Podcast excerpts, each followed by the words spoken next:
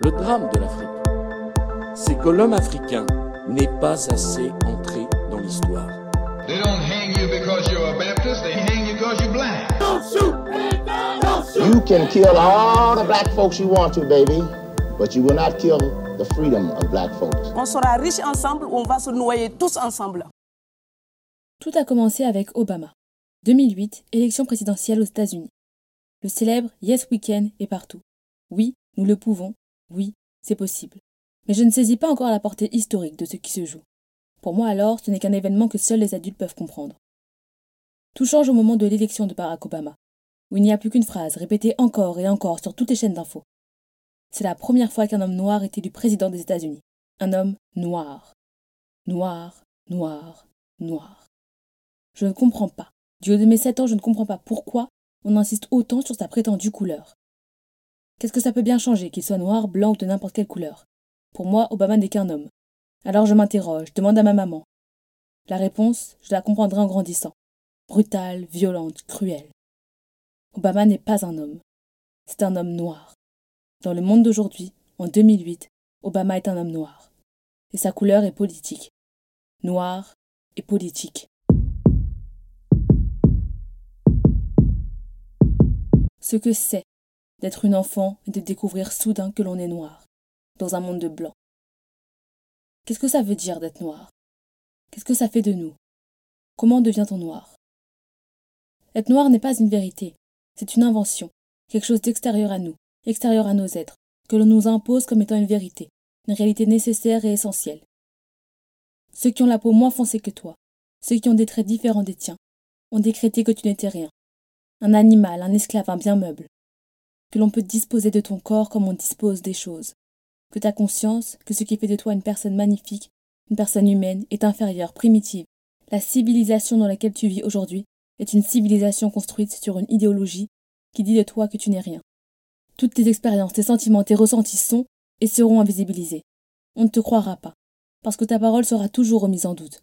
Parce que voilà, parce que tu es noir et parce que, même si on ne te le dit pas, même si on te regarde comme si de rien n'était, tu es noir et ça, ça suffit pour faire de toi une personne de seconde zone. Jamais totalement intégrée, jamais totalement exclue, marchant toujours sur le fil qui te sépare du rien.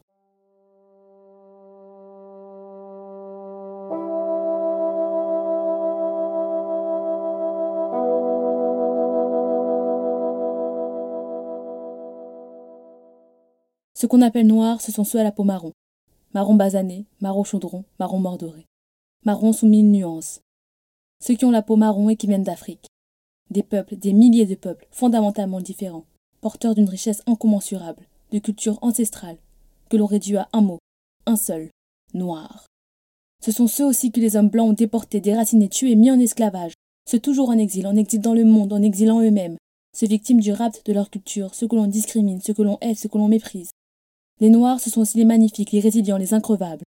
Ceux qui ne cessent jamais d'avancer, ceux à l'origine de mouvements, de cultures, de courants artistiques et musicaux, de révolutions technologiques. Ceux qui font peur parce qu'ils ne s'arrêtent jamais d'être brillants malgré le rejet, malgré ce que l'on veut faire d'eux.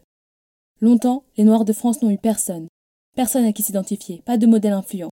La France, pays où règne une certaine mauvaise foi sur les questions ethniques et raciales, et qui préfère projeter sur les États-Unis tous les problèmes raciaux et de discrimination, se dédouanant par la même d'agir de la même façon. Non, il n'y a pas de racisme en France. Chut, attention, c'est un sujet politique, c'est un sujet qui fâche. Non, il ne faut rien dire, surtout ne rien dire. Si on ne regarde pas le problème, alors peut-être qu'il arrêtera d'exister. Pas vrai? Si je continue à dire que non, que le racisme n'existe pas dans ce pays, que tous sont égaux, peu importe la couleur de peau et l'origine ethnique, si je continue à dire que ceux qui se plaignent du racisme, de la discrimination, sont paranoïaques, se victimisent, sont fous. Oui, voilà, sont fous et obsédés par ces questions dépassées, d'un autre temps, non pertinentes. Si je continue à dire ça, et que je le répète assez, et que cela se voit dans la gestion politique, alors peut-être que cela deviendra une réalité.